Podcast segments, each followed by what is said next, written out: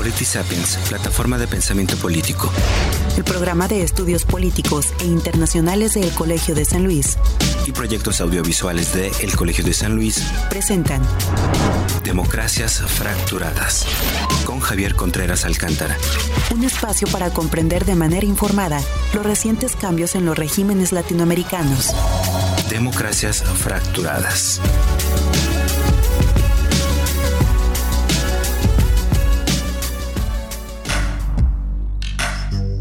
A un año de haber tomado posesión como presidente de El Salvador, Nayib Bukele es un actor político que ha causado gran controversia nacional e internacional. Con gran popularidad y un discurso de outsider de la política, ha tomado medidas en las que se enfrenta a los poderes legislativo y judicial de El Salvador, así como respaldando acciones que violentan a los derechos humanos, prendiendo las alarmas sobre un posible riesgo a la democracia. A su vez, la llegada de la pandemia por SARS-CoV-2 ha dado lugar a una polarización aún mayor en medio de medidas erráticas, que llevan a un crecimiento sostenido de los contagios. ¿Qué implicó la llegada de Bukele a la presidencia de El Salvador? ¿Qué retos le presenta a su gobierno la pandemia? ¿Ha funcionado las medidas tomadas frente a la pandemia? ¿Hay riesgos para la democracia?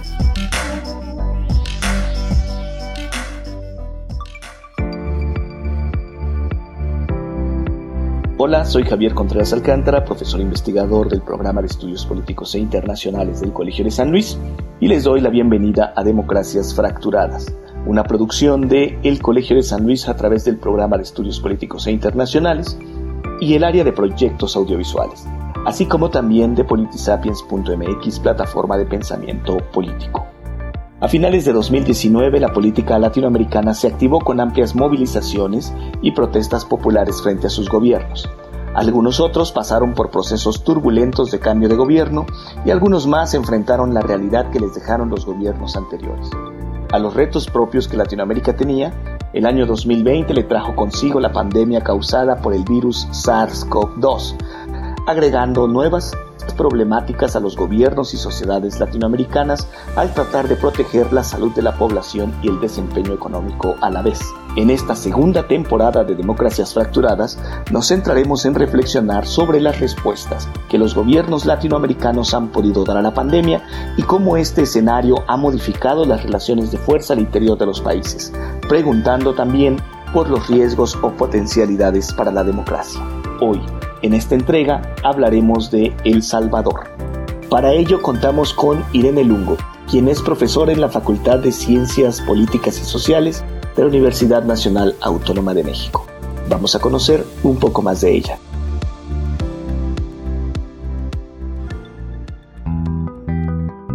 Irene Lungo es profesora en la Facultad de Ciencias Políticas y Sociales de la UNAM doctora en Ciencia Social con especialidad en Sociología por el Colegio de México, maestra en Ciencias Sociales por la Flaxo México y antropóloga por la Universidad de San Carlos en Guatemala. Forma parte del SNI. Realizó una estancia postdoctoral en el Programa Universitario de Estudios del Desarrollo de la UNAM.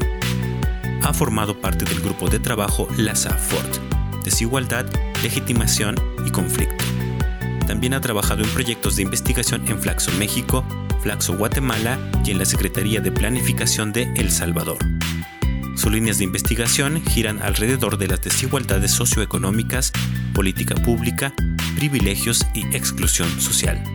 Entre sus publicaciones más recientes se encuentran Justificaciones sobre las desigualdades sociales, Notas sobre el caso salvadoreño en la revista Estudios Sociológicos, El giro democrático de la derecha salvadoreña a finales del siglo XX, entre el anticomunismo y la apuesta neoliberal, en la revista contemporánea Toda la historia en el presente.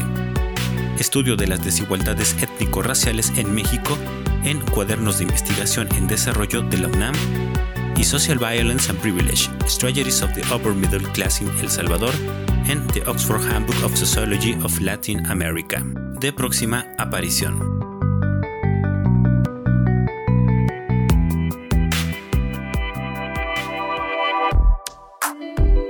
Hola Irene, muchas gracias por aceptar platicar con nosotros en Democracias Fracturadas.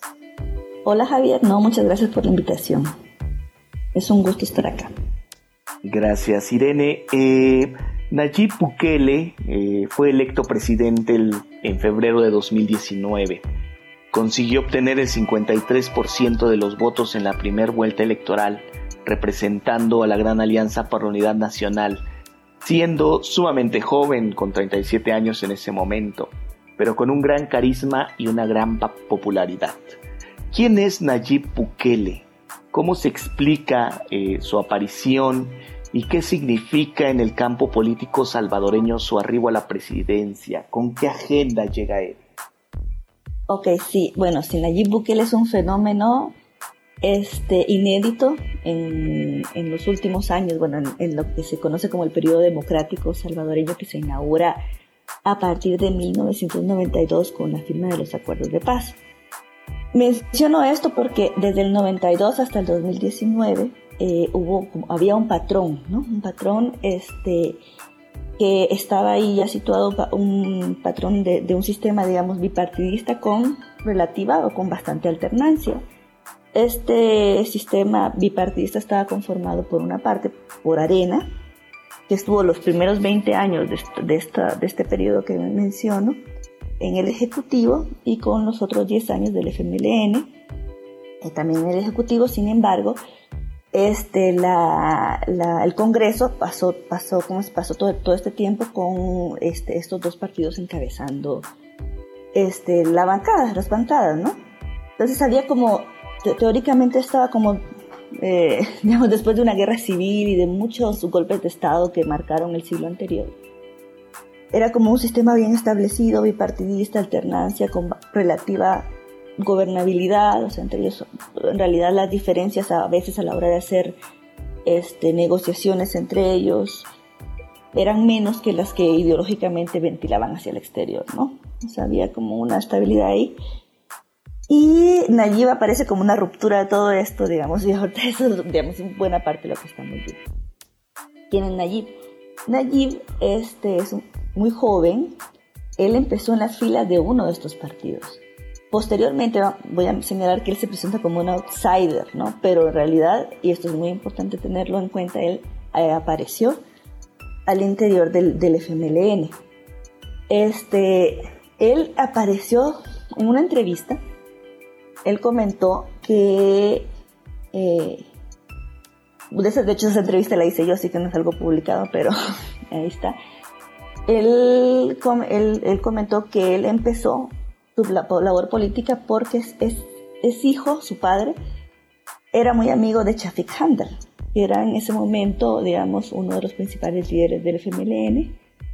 Y este, no, encontraban quién, cómo hacerle toda la, la campaña política, la cuestión de publicidad.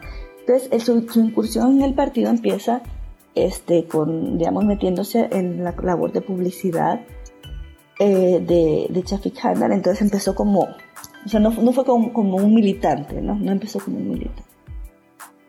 Y ahí, y ahí empezó, digamos, en esta, en esta relación muy estrecha con, con altos líderes de, del partido en cuestión. Y el, para, para el año 2003, antes del, del 14, 2011, él queda como alcalde de un pequeño este, municipio conurbado, que es el municipio donde él vive y que es el municipio donde vive mucha gente con, con mucho dinero. Estos, estos como countries, ¿no? Donde están ubicados los countries en esta nueva tendencia de las ciudades en las que la buena parte de las clases medias altas o, incluso élites se, se, van haciendo hacia las orillas. Entonces, claro, este, de un municipio muy chiquito, este, con ahí, y lo levantó. Fue muy famosa su gestión de este pequeño municipio que se llama Nuevo Cuscatlán, porque, este, pues, porque hizo un gran programa de becas, este, levantó de alguna forma el perfil del, del municipio. Entonces ahí fue donde apareció lupa. Este, fue tan buena y aplaudida su gestión que a la siguiente elección fue candidato para San Salvador y, ahí fue donde empezó su popularidad, ¿no? Y que ya es la capital y ahí gana otra vez con, con, con, el, frente. Este, y en ese momento él pues él aspiraba a ser presidente, pero yo creo que en ese momento ya, ya había mucha tensión debido al ascenso en, eh, al interior del frente y hubo una ruptura ahí brutal, brutal. Y, y este ya, digamos, año y medio antes de ser presidente, empieza la gestión para hacer un nuevo partido. Entonces, el partido que mencionaste, Gana, con el que llega, es un partido que ya existe, al final se, se, hizo alianza con él, pero no es parte realmente de él. Y llega y pues con su popularidad, con su discurso, este, gana las elecciones. Una cosa importante de por qué yo mencioné todo esto del, del, sistema bipartidista es porque él justamente se presenta a sí mismo como la ruptura de esto. Por eso mencionaba que él se presenta como un outsider, aunque venga de, aunque sea como producto de todo, de toda esta lógica, pues, pero este, él se presenta como outsider, se presenta como lo nuevo. Este, es importante señalar que el partido Arena está vinculado pues, a la élite tradicional salvadoreña, ¿no? Y el, muy, muy conservadora. Y el FMLN, pues sus orígenes son en la exguerrilla. Este, entonces él se presenta como, bueno, conmigo llega, se acaba la posguerra, ¿no? Este, conmigo se acaba estas confrontaciones con que, esta, esta, esta polaridad que atañe, digamos, a las guerras frías, a a cosas que ya son obsoletas, ¿no? Eh, él, digamos, se presenta como la superación de la posguerra, se presenta como la superación del bipartidismo y logra capitalizar descontentos de todas partes. Y eso es como eh, uno de los grandes cuestiones que digamos que permiten explicar digamos no solamente como un sistema que se veía bastante estable en el tiempo digamos de que se dio vuelta, ¿no? Sino también cómo tiene tanto apoyo popular. muchos, muchos sectores muy cansados de muchas cosas, que habían tenido fe en cambios y esperanza en cambios y nuevos, y, que todo seguía más o menos, pues el status quo se mantenía y, y sobre todo la, y sobre todo la cuestión de que la, la violencia social estaba cada vez más pesada, eh, con, una, con una economía bastante, bastante estancada, pocas posibilidades de desarrollo, este, pocos espacios de, expresión también de, de, descontento. Entonces, pues en este, en este sentido, Nayib capitalizó mucho descontento. Y también otra cosa que es importante entender es que eh, el Salvador, como muchos países latinoamericanos, la población es muy joven, entonces también los discursos que atañían, que, hacían alusión a la guerra o a la posguerra o a la transición a la paz, o que tuvieran memoria de un momento autoritario previo o de una guerra, pues la mayoría de la gente eso es como algo que cuentan, ¿no? Entonces también alguien que presente una, una, una, una noción de política este, más de acuerdo al momento en lo que son muchos, muchos votantes, ¿no? También eso son como cositas que, que hay que sumar para tratar de dar una, tratar de comprender, ¿no? Son como muchos, muchos factores, descontento, la cuestión generacional, pues, y, y, y sí, en, algún, hay mucha incapacidad de, de, de, los gobiernos de dar, de dar solución a problemas fundamentales, ¿no? Salvador es un país, digamos, donde la cuestión de la violencia no es menor, es, eh, afecta la vida cotidiana y tus posibilidades de existencia de la mayoría de la gente en niveles así extremos.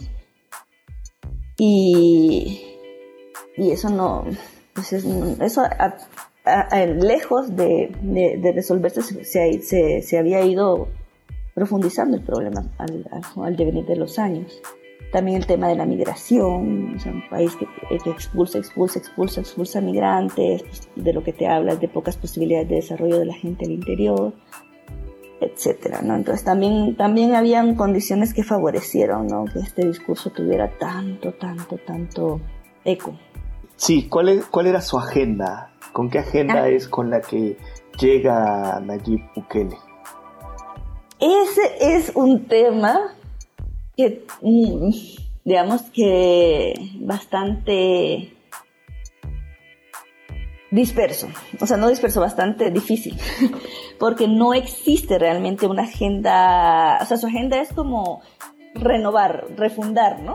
Es una cosa de refundación, pero cuando, pero por ejemplo, no hay plan de gobierno ahorita, bueno, con la pandemia menos, hubo un plan este, como de, electoral muy grande, pero al final este, este, este era un poco contradictorio, o sea, no había como yo, que yo tenía una agenda así, sino que era, de repente decía que iba a ser antineoliberal, pero al mismo tiempo, pero así, con ese discurso así, y al mismo tiempo decía, bueno, pero vamos a liberalizar, no sé qué. Entonces era como, bueno, sí, pero ¿cómo, no? Este, lo primero que hizo cuando llegó al poder, esto es muy importante respecto al tema de la agenda, es que lo primero que hizo fue reunió al Consejo de Ministros y eliminó el, eh, varias instancias del Estado importantes, entre las que destaca el, ministerio el equivalente a un ministerio de planificación, se llama Secretaría Técnica de Planificación. Entonces, todos los instrumentos de planificación del Estado, pues, de un día para otro nomás, ya no.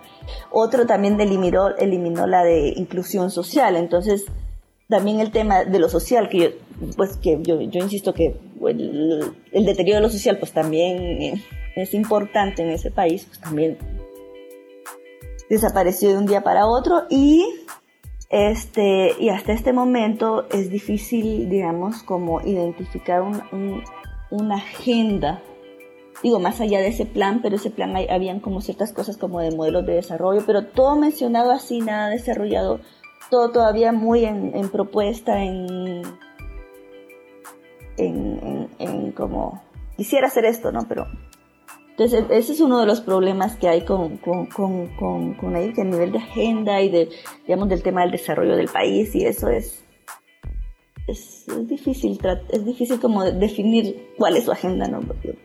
es difícil. Estamos en Democracias Fracturadas, una producción del Colegio de San Luis a través del programa de estudios políticos e internacionales y el área de proyectos audiovisuales, así como también de politisapiens.mx. Escuchas Democracias Fracturadas con Javier Contreras Alcántara. Hoy hablamos sobre COVID-19 en El Salvador.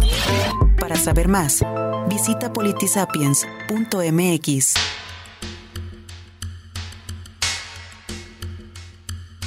De acuerdo con Latino Barómetro 2018, Solo el 11.4% de la ciudadanía salvadoreña justifica, en ciertos casos, la existencia de un gobierno autoritario. Asimismo, el 54% de las personas de El Salvador se encuentra indiferente en cuanto a su preferencia entre un gobierno democrático y cualquier otro.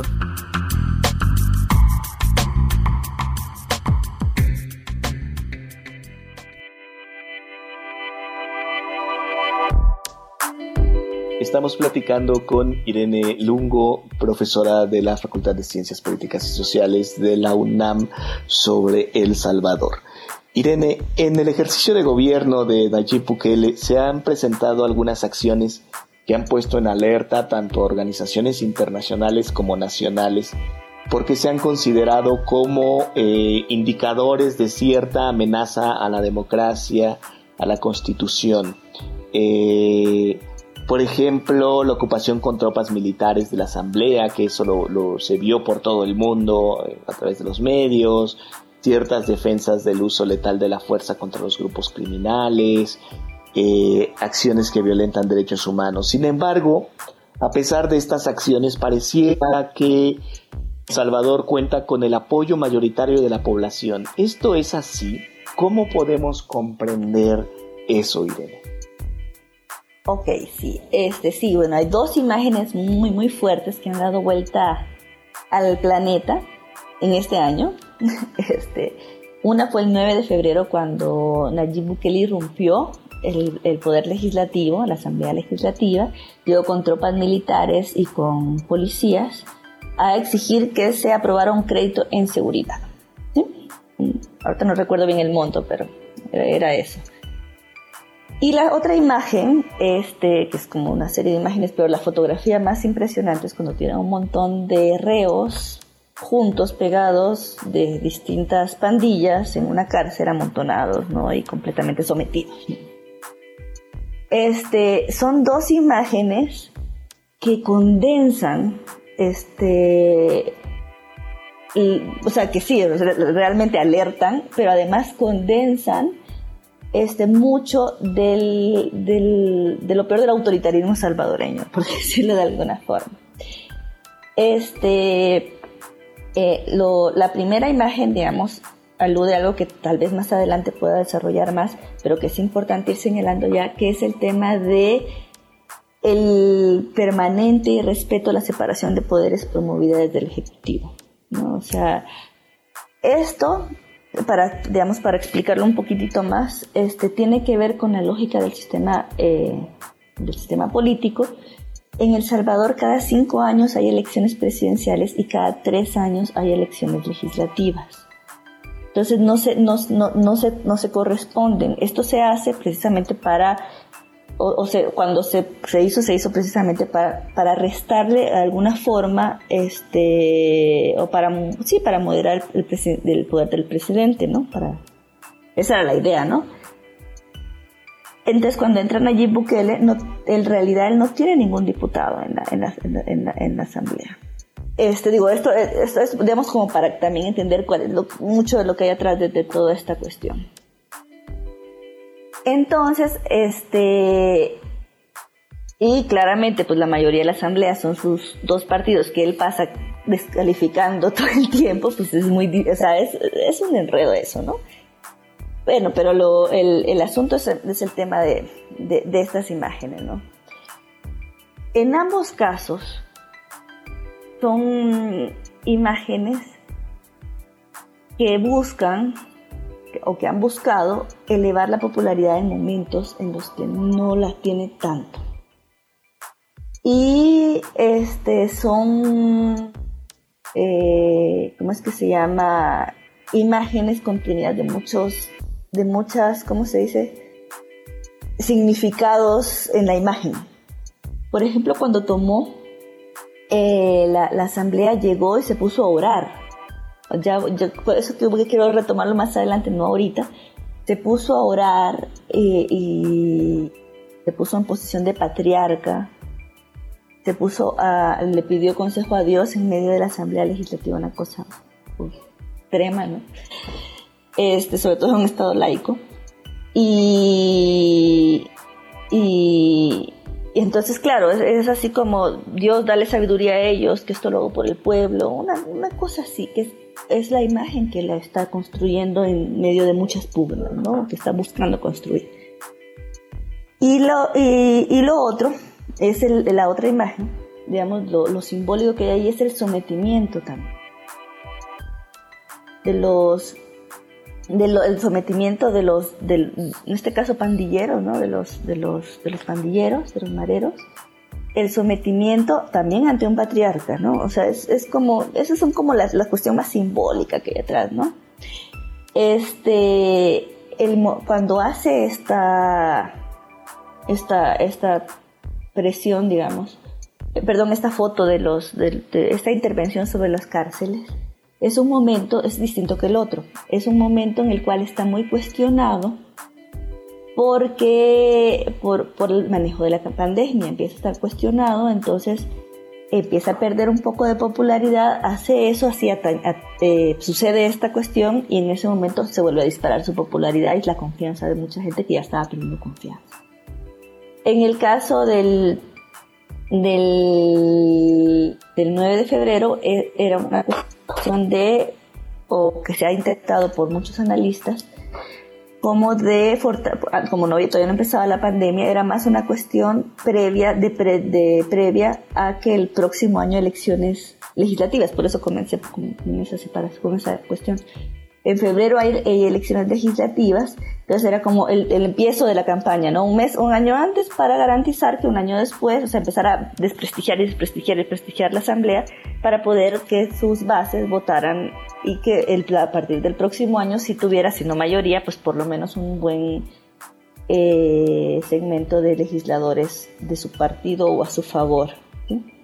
Entonces son, digamos, son imágenes que no son tan inocentes, o sea, una tiene que ver con una cuestión electoral y en otra una cuestión de levantar popularidad. Lo tremendo del asunto es que funcionan. O sea, funcionan, este, y, o sea, más bien contraintuitivamente, si uno lo ve desde el tema de derechos humanos y de, de, del Estado de Derecho y todo eso, es como un poco, un poco extraño que, que, eso funcione. Pero, pero funciona, y funciona porque está dirigido a cierto público, a cierto, a cierto grupo, en gran medida, este, al cual interpela, interpela mucho. Eh, hay, digamos, como que señalar algunas cosas. Primero, El Salvador ha tenido un crecimiento de las iglesias neopentecostales en los últimos, este, en los últimos años.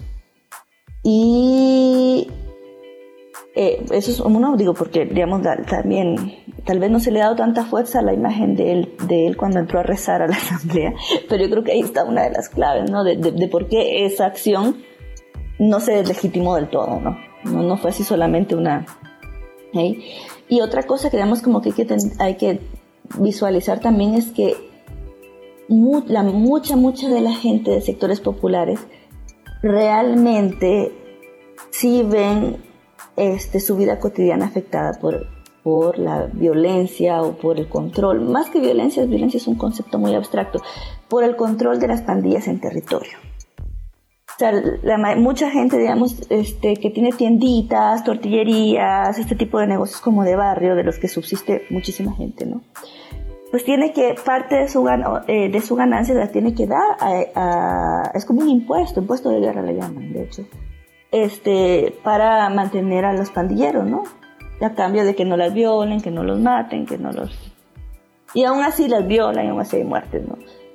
Este, entonces, claro, mucha gente que ya está como hasta acá, ¿no? De que, uy, ¿qué, hago con mi hijo para que no se vuelva pandillero? Para que, porque además los obligan a hacer. O sea, es una, una cosa ya muy, en muchos lugares muy, muy, muy difícil.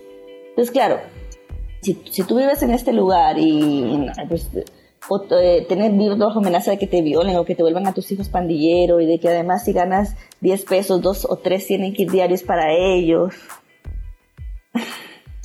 digamos, los maestros de estas escuelas no pueden reprobar a, los hijos de estos, de estos, de estos chicos. Digo, no es que los tengan que reprobar, pero digo, no pueden ni siquiera a veces hasta los, hijos de los pandilleros maltratan a los maestros y no pueden hacer nada porque no les dicen a los papás y luego no. Es una cosa muy tremenda. Entonces, claro, esta imagen es como si el papá justiciero, ¿no? Entonces, eso digamos como que en la vida cotidiana y, y digamos a esto se, le, a estas dos cosas que son como más coyunturales, ¿no?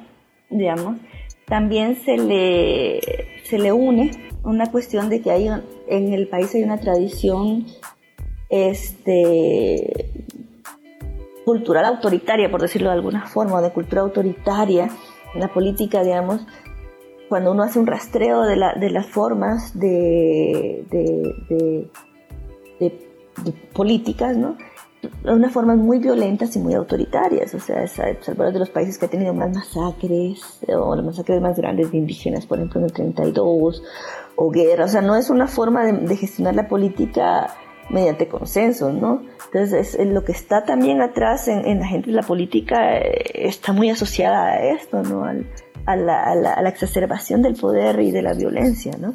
Entonces, eso, eso encuentra un universo de significación que hace sentido, ¿no?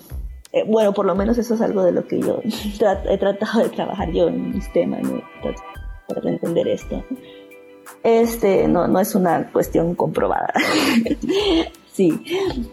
Este, pero sí, digamos, eh, cuando uno ve los historiadores, los trabajos de historiadores o cuando uno hace entrevistas sobre cultura política, es, eso son, son esos significados vienen, ¿no?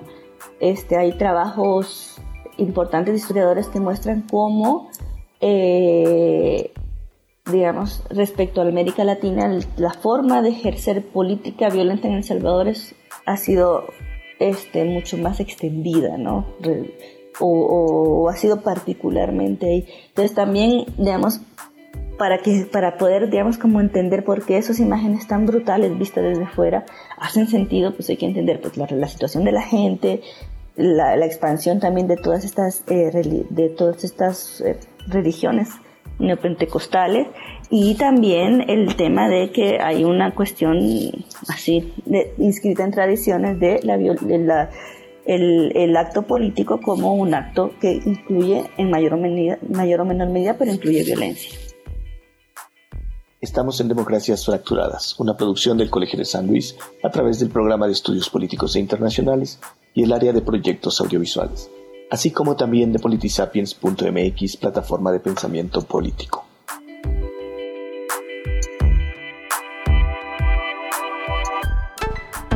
Escuchas Democracias Fracturadas con Javier Contreras Alcántara. Hoy hablamos sobre COVID-19 en El Salvador. Para saber más, visita politisapiens.mx.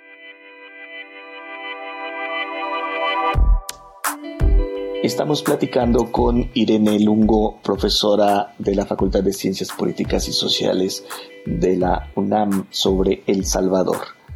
Eh, Irene, entrando al tema de la pandemia, esta ha hecho altamente visibles las desigualdades, las debilidades estatales y ha presentado grandes retos a los liderazgos políticos, no solo en América Latina, también lo hizo en Europa, también lo, lo hizo en Asia, también lo está haciendo en América del Norte.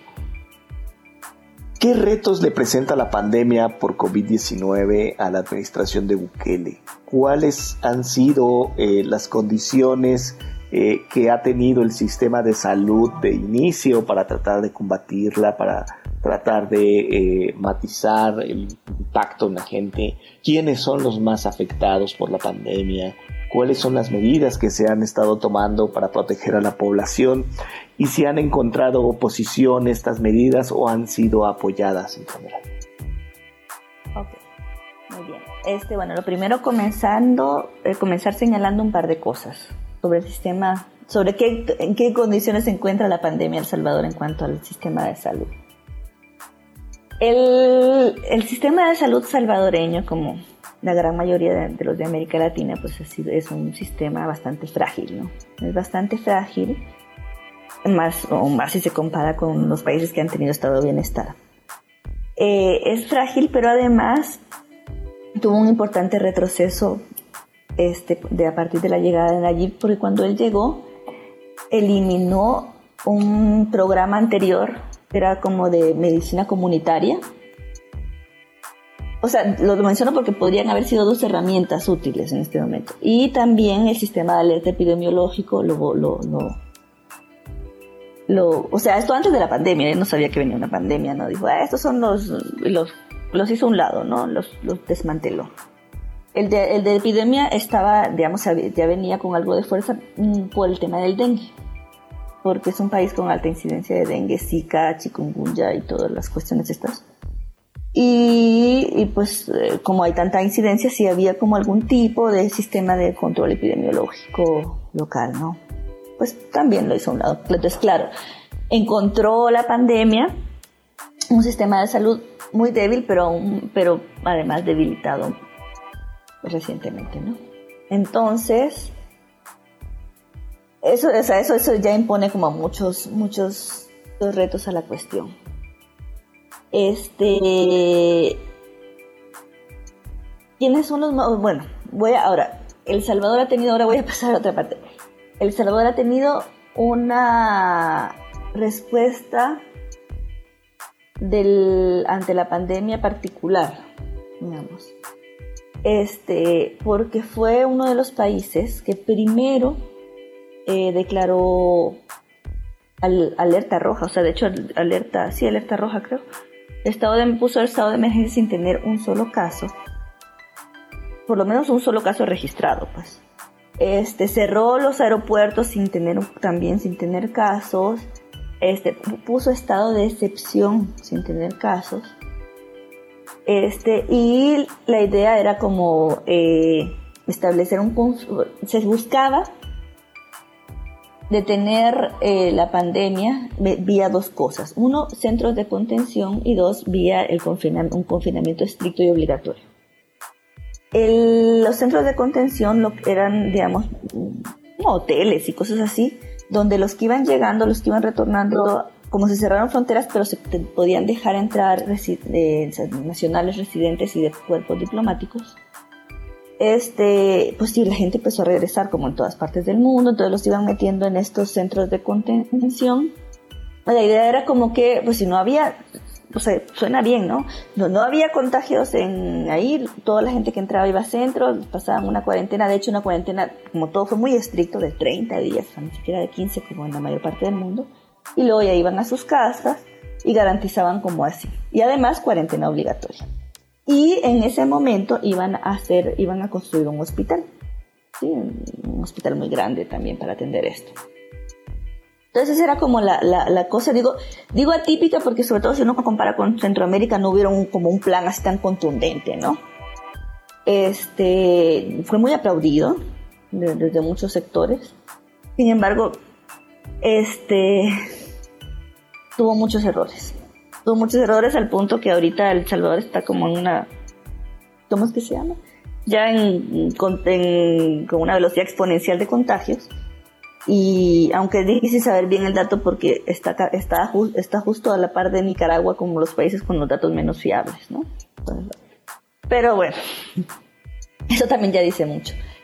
Ahí lo que pasó, esto según más que nada fuentes periodísticas porque es difícil, o sea, por reportajes es lo que voy a reconstruir ahorita porque pues, es difícil verlo en vivo, ¿no? Y, este lo que pasó mucho, y hubo mucha denuncia de eso, es que los centros de contención se volvieron centros de contagio porque no hubo planificación y mezclaron este gente que pues, que no estaba contagiada con les metieron deportados y ustedes saben que, igual que aquí en México pues nunca dejar nunca han dejado de llegar deportados de Estados Unidos en el momento en que Estados Unidos estaba estaba, así como con mil contagiados no entonces, claro, meten a la gente que venía, yo qué sé, de Panamá, de Colombia, México, yo qué sé, países donde todavía no estaba la cosa tan ahí, lo meten con los deportados, ¿no? Entonces, eso, eso, fue, una, eso fue un drama, ¿no?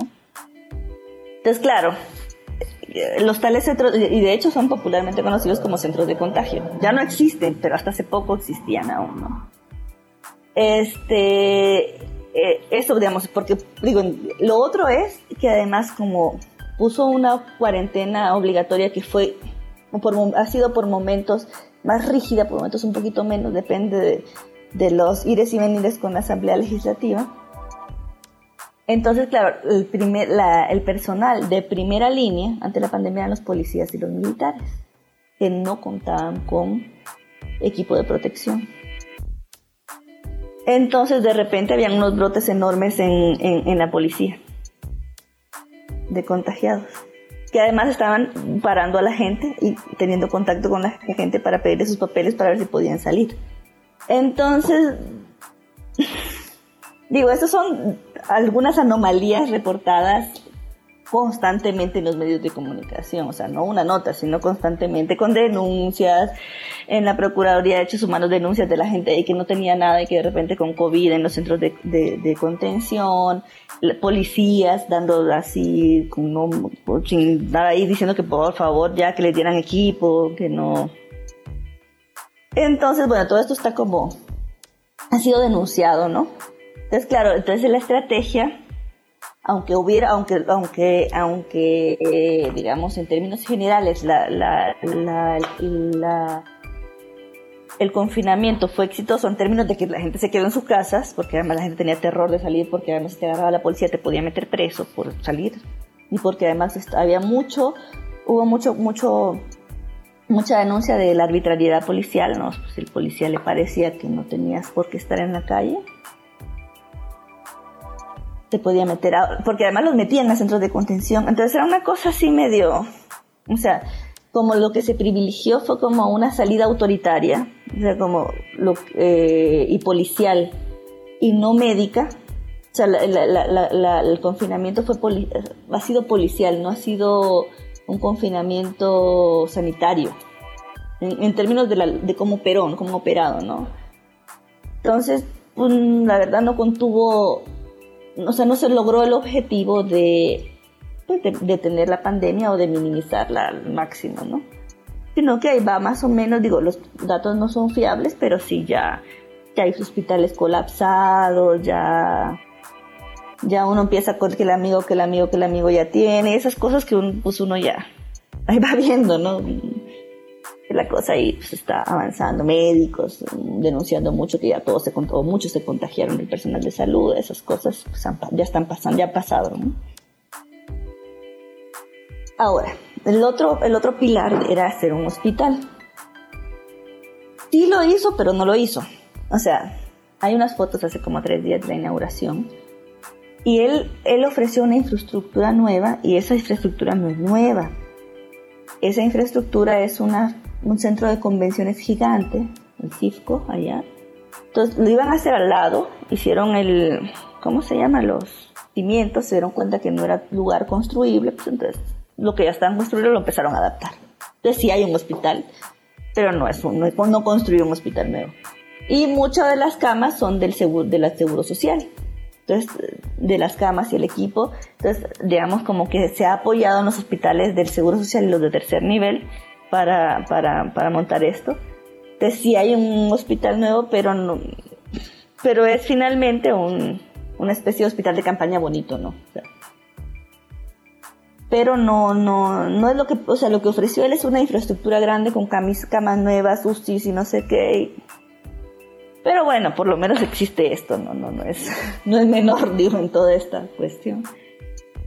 Pero sí, eh, digamos, este, no, no se corresponde con lo que ofreció. O sea, todo su plan no se corresponde con lo que ofreció. Este, ¿Quiénes son los más afectados al sol de hoy? Las personas que están bajo la tutela del Estado. Policías, militares, personal de salud, un asilo, el, un centro de, niños, eh, de, sí, de, donde el Estado atiende niños. Este, también aldeas infantiles, no sé cómo se llama. También, también todos los niños, hay muchos niños contagiados, el mayor asilo contagiado.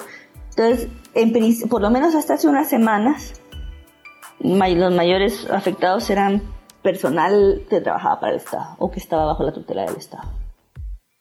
El, ahora yo creo que ya, ya es otro patrón, tengo la impresión, pero digo, no puedo hablarlo con una certeza por el tema de los datos. Todo esto, el confinamiento además, como es un poco, tal vez no sé si sea el momento o más adelante de, de los vaivenes políticos que hay en torno a esto, pues el, el eh, todo el tema del confinamiento además ha estado, se ha dado en el marco de mucha tensión entre los tres poderes del Estado.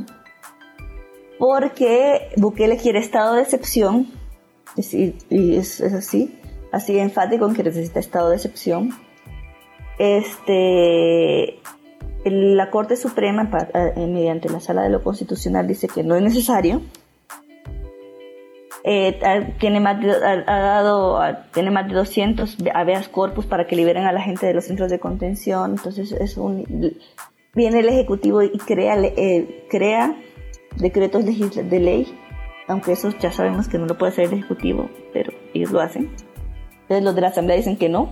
Entonces todo esto ha hecho que por rato la cuarentena sea así una cosa ridículamente, así exageradamente estricta en el sentido de que solo puede salir uno una persona en el vehículo dos veces por semana según la terminación del, de la I, sin transporte público, este, sin y con cartas de así una cosa bastante estricta y que por ratos no que por ratos sea se vuelve a ser estricto a partir del, del 9 de junio o del 10 de junio este pues como se declararon constitucional todas las, todas ahí, pues ya no hay confinamiento, están, han vuelto a pedir confinamiento, estado de excepción. Entonces, claro, lo que estaba súper confinado de repente hace una semana, semana y media, pues ya se vio un montón de gente en la calle. Sí. Entonces es como no, no, no, no, responde, no ha respondido lo que yo he mencionado, no ha respondido a una salida sanitaria, sino a una salida más de de, choques de poder, de conflictos de poder, de, de asentar autoridad. Entonces, pues, tiene muchos límites sus confinamientos. Ahorita no hay, no hay uno estricto, ¿no?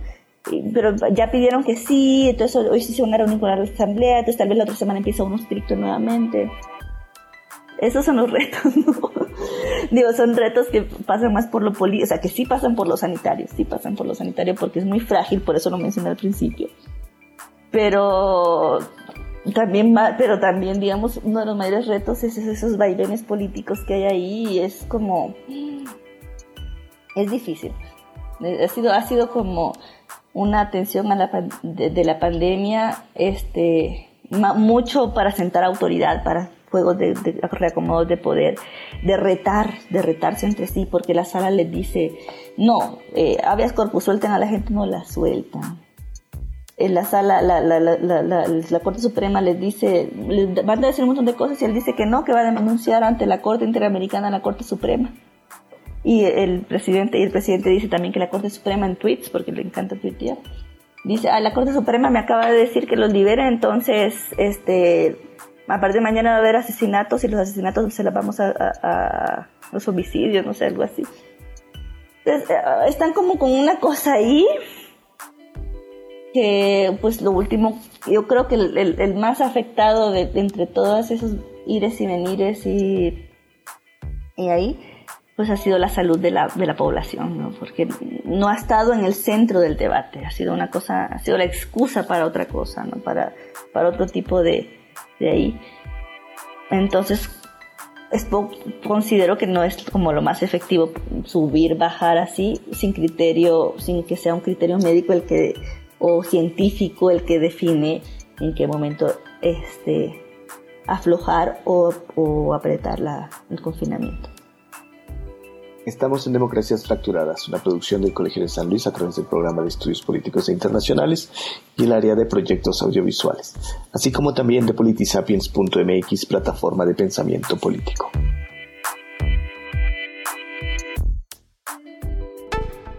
Escuchas Democracias Fracturadas con Javier Contreras Alcántara.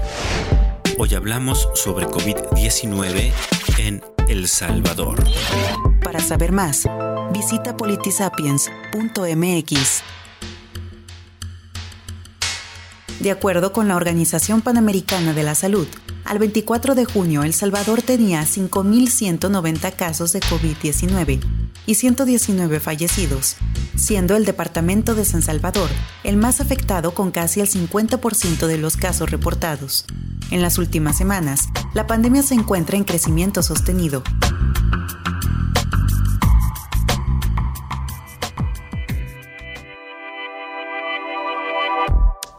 Estamos platicando con Irene Lungo, profesora de la Facultad de Ciencias Políticas y Sociales de la Universidad Nacional Autónoma de México, sobre lo que está sucediendo con la pandemia de COVID-19 en El Salvador.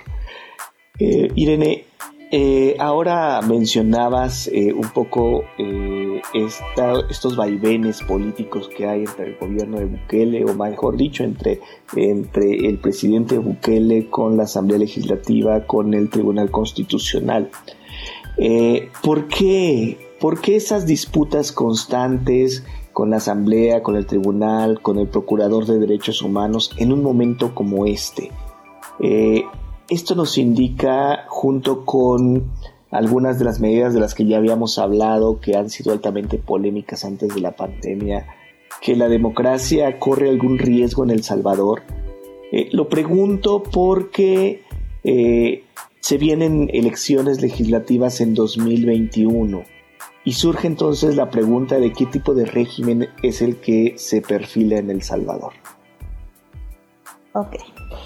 Sí, este, bueno, el tema de la disputa entre poderes ha sido como una constante en el año. El, primero de junio cumplió un año en su gobierno, me faltan cuatro.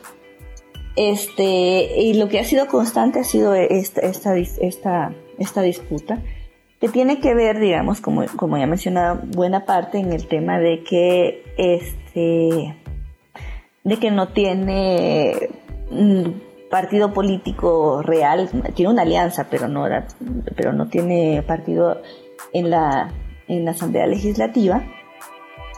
Y, este, y que eso, digamos, eh, pues, le impone límites al, al Ejecutivo. Él, él está en contra de estos límites, aparentemente. Entonces, Digo, en el 9 de febrero inauguró con esa imagen brutal de llegar ahí con los, digo, brutal de militarizada, ¿no? Con los militares y todo esto a la, asamblea y tomársela y, todo esto, ¿no? Pero, pues el contexto de pandemia ha hecho que, ha hecho esto más ¿cómo se dice? Aún más intenso, o sea, ha intensificado esta disputa. Este, eh, la, disputa va sobre todo porque muchas de, de, las acciones políticas tomadas por Bukele o el, y el Ejecutivo tienden a ignorar la separación de poderes. O sea, digo, no, o sí hay una disputa, pero digamos, se origina en que, en que el Ejecutivo es el que está tendiendo a ignorar, ¿no? Entonces hacen decretos, leyes y decretos de emergencia, eh, les piden, digamos, por ejemplo, eh, en una, en una, pues ponerles ejemplo, ¿no? En una, en, uno, en una de esas, la sala de lo constitucional los mandó a pactar así, ya, por favor, pónganse de acuerdo, Asamblea Legislativa y Ejecutivo, y pongan, hagan bien, hagan algo que sea constitucional para, para lo de la pandemia, ¿no? Entonces viene, viene y dice, bueno, la última vez nosotros fuimos a la asamblea, entonces ahora a ustedes les toca venir a donde yo quiero. Y tengan que vengan diputados hasta al, al, hospital donde hay mayores contagios, ¿no? hace cosas así. o sea, hace cosas así, así, o sea, esas pequeñas cosas que hace que uno dice, ay, no, o sea, obviamente él dice, sí, yo tengo voluntad de pactar, pero entonces aquí yo los voy a esperar en el hospital Rosales, ¿no? Porque como dicen que es una gripita, entonces, esas cosas, ¿no? Es como un poquito así que uno dice, ay, Dios mío. Este, o, o por ejemplo, la, la, Fiscalía General de la República le pidió a los policías que dejaran de estar eh, cometiendo actos de brutalidad para detener a la gente porque se estaba reportando. Y la policía que tiene que responder a ellos, pues respondió Bukele porque Bukele dijo, no, hágame caso a mí. Entonces, sí hay como, una, como hay como un espíritu de provocación, por decirlo de alguna forma. O sea, no es, no es, no es solamente que hay que hay este conflicto entre los, entre los poderes, ¿no? sino que así hay una provocación por parte del Ejecutivo de, de, medir fuerzas, ¿no? De medir fuerzas con cosas como estas que estoy ejemplificando, pero como estas hay más, ¿no? Este, y, y lo que, entonces, y claro, y lo que hace con esto es un poquito mediatizarlo. Entonces, digamos, hay mucha gente como pendiente de, y hoy que va a decir la sala, así, como que fueran así, no sé. Y, hoy que va, y hoy los, los, ahí, y empiezan como a agarrar de villanos a los, a los, o la idea es como poner de villanos a los diputados, y los diputados, pues, bueno. Aquí, no sé, no, no, tampoco es de poner uno de villanos a nadie, pero digo, la forma en que se está ahí es como medio, no sé, no, no es, es, es, es, genera más, mucho conflicto, genera mucho, mucho, mucho conflicto, que es para atender una pandemia bastante innecesario, ¿no? En el contexto de una pandemia. Este, cuando en febrero tomó la, la Asamblea Legislativa, hubieron analistas que señalaron que lo que estaba de fondo era un, eh, digamos, lo que está de fondo, eh, de partir de tanto conflicto, también puede ser una, un, estar asociado a un intento de cambio de la constitución. Digo, esto, esto está todavía como un tema de, de, lo que uno, de lo que se sugiere, de lo que sugieren los hechos, pues no es una, no, no, no es, no es algo que yo diga, ya, esto es lo que se aspira, pero eh, tanta tensión que a veces es como, que no es sustantiva, o sea, así como, ah, si tú vienes, yo vengo, o sea, yo no te hago caso porque no quiero, o sea, tanta tensión y mediatizar esta tensión, pues ha hecho que varios analistas sugieran que en el fondo lo que quieren es que la gente les dé el apoyo popular para un cambio de constitución, porque en el cambio de constitución no hay reelección. Perdón, en la constitución no se permite la reelección y porque la constitución tiene este mecanismo que les, que les mencionaba de elecciones legislativas cada tres y presidenciales cada cinco, que lo que hacen es este pues limitar el, el limitar el presidencialismo, ¿no? Entonces, digamos, sí se, han, hecho alertas de este tipo, eh, pero bueno, creo que pues, apenas va un año. Creo que va a ser decisiva la próxima elección, la elección de febrero próximo. Este, de hecho, ya empezaron a sacar muchos este, precandidatos de su partido Nuevas Ideas. Ya así como, ah, yo voy a ir, ah, yo voy a ir, así están empezando a hacer como una no campaña, o sea, campaña, no campaña, no formal. Este, y pues todo apunta a que, eh, a que, a que lo que en este momento se aspira es a, a tener este mayoría o, o, por lo menos una buena parte eh, de diputados para no tener que estar negociando, para no tener que estar pactando, para, no para, para poder... Ahí. Otra cosa interesa, interesante, digamos, otra cosa que ha salido ahorita últimamente, y tal, no lo mencioné al principio, pero lo voy a, a, ahí, es que también Bukele llegó con cuando llegó al, a la presidencia llegó con un curso anticorrupción. Y digo, esto porque esto es peligroso. Y ahorita, digamos, eh, en este momento, hace, esta semana pasada, han salido dos, destapados dos grandes casos de corrupción en pandemia de, de su gabinete. Entonces esto sugiere también que esa, esa, esa, esa exigencia o esa de, estado de excepción y de estado de eterno estado de excepción y, emergencia que no permite la, las cuentas y procesos administrativos, este, digamos, que cambia las reglas de los procesos administrativos de compra, digamos, también está vinculado a eso, ¿no? hay unas así como, entonces, digo, y eso también está en, como en el corazón del problema de las democracias en América Latina, ¿no? tema de la corrupción. Y más cuando él se presentó como el anticorrupto, ¿no? Porque pues, en El Salvador la mayoría de expresidentes están acusados de corrupción. él se presentó como el, también el que no. Y ahorita este, ya están destapados dos. En una semana y media se han destapado dos casos. Uno es un funcionario que le, el funcionario compró, hizo compró reciclaje de PET y luego le vendió con el PET que, que, el Estado le, le, pagó por reciclar, le vendió las caretas, ¿no? Una cosa así, y además se las vendió al doble. O sea, el, el Estado le dio la, la, materia prima y después se lo compró reconvertido al funcionario, sin ningún proceso. O sea, esa es una, y otra es que ya eh, una comisionada presidencial ya le destaparon de que tiene toda la familia ahí en el altos puestos y que ha obtenido préstamos en medio de la pandemia de dudosos procedimientos, ¿no? Todavía, digamos, son cosas que empiezan, pero bueno, también sugiere que es algo en lo que hay que poner atención, ¿no? O sea, que en río revuelto, como dicen, ¿verdad? Hay que, tener, hay que ponerle atención en función del tema de la democracia, ¿no? Entonces, si llegó con un discurso muy, muy anticorrupción, este, pues es, es, un poco peligroso que no lleva ni un año y en la primera emergencia ya se estén destapando los primeros escándalos de, de, corrupción. Bueno, y el otro es también el hospital, porque gastó un montón en hacer los cimientos y al final no lo hizo. También ese, ese es otro tema ahí que pues todavía no, no se puede decir ahí, hubo corrupción, pero que eventualmente podría también estar asociado como a mal uso de fondos, no sé.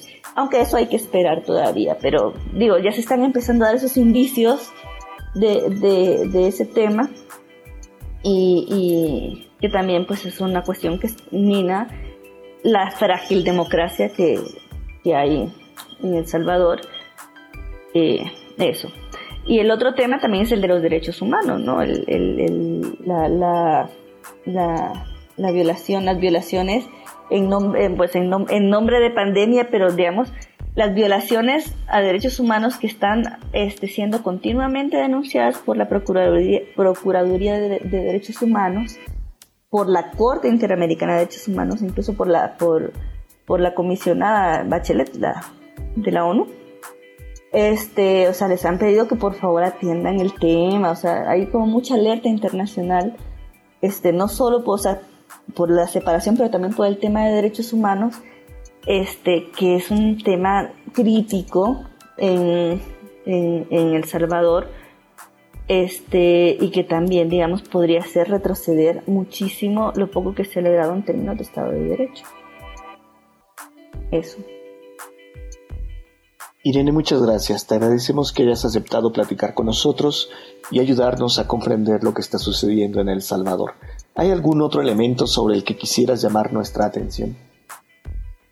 Sí, no, una, cosita, digamos, que, eh, es, algo que está bien, eh, está como menos, eh, se ha hecho menos notar en, en, análisis y todo, pero es el tema del, del, uso de la religión que se está viendo que está utilizando el, el presidente porque, digamos, apela mucho al tema del, de, de, la cuestión neopentecostal y todo esto.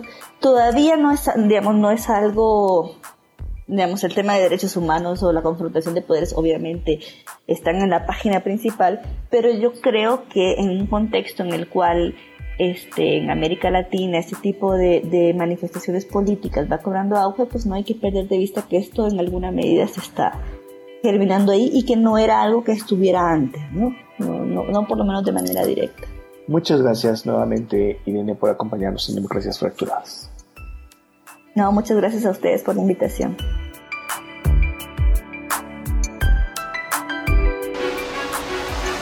Sapiens, plataforma de pensamiento político. El programa de estudios políticos e internacionales del Colegio de San Luis. Y proyectos audiovisuales de El Colegio de San Luis. Presentaron Democracias Fracturadas. Con Javier Contreras Alcántara. Un espacio para comprender de manera informada los recientes cambios en los regímenes latinoamericanos. Democracias Fracturadas. Hasta la próxima entrega. Concepto y contenidos. Javier Contreras Alcántara. Realización y edición. Lucero Negrete. Asesoría y producción. Israel Trejo.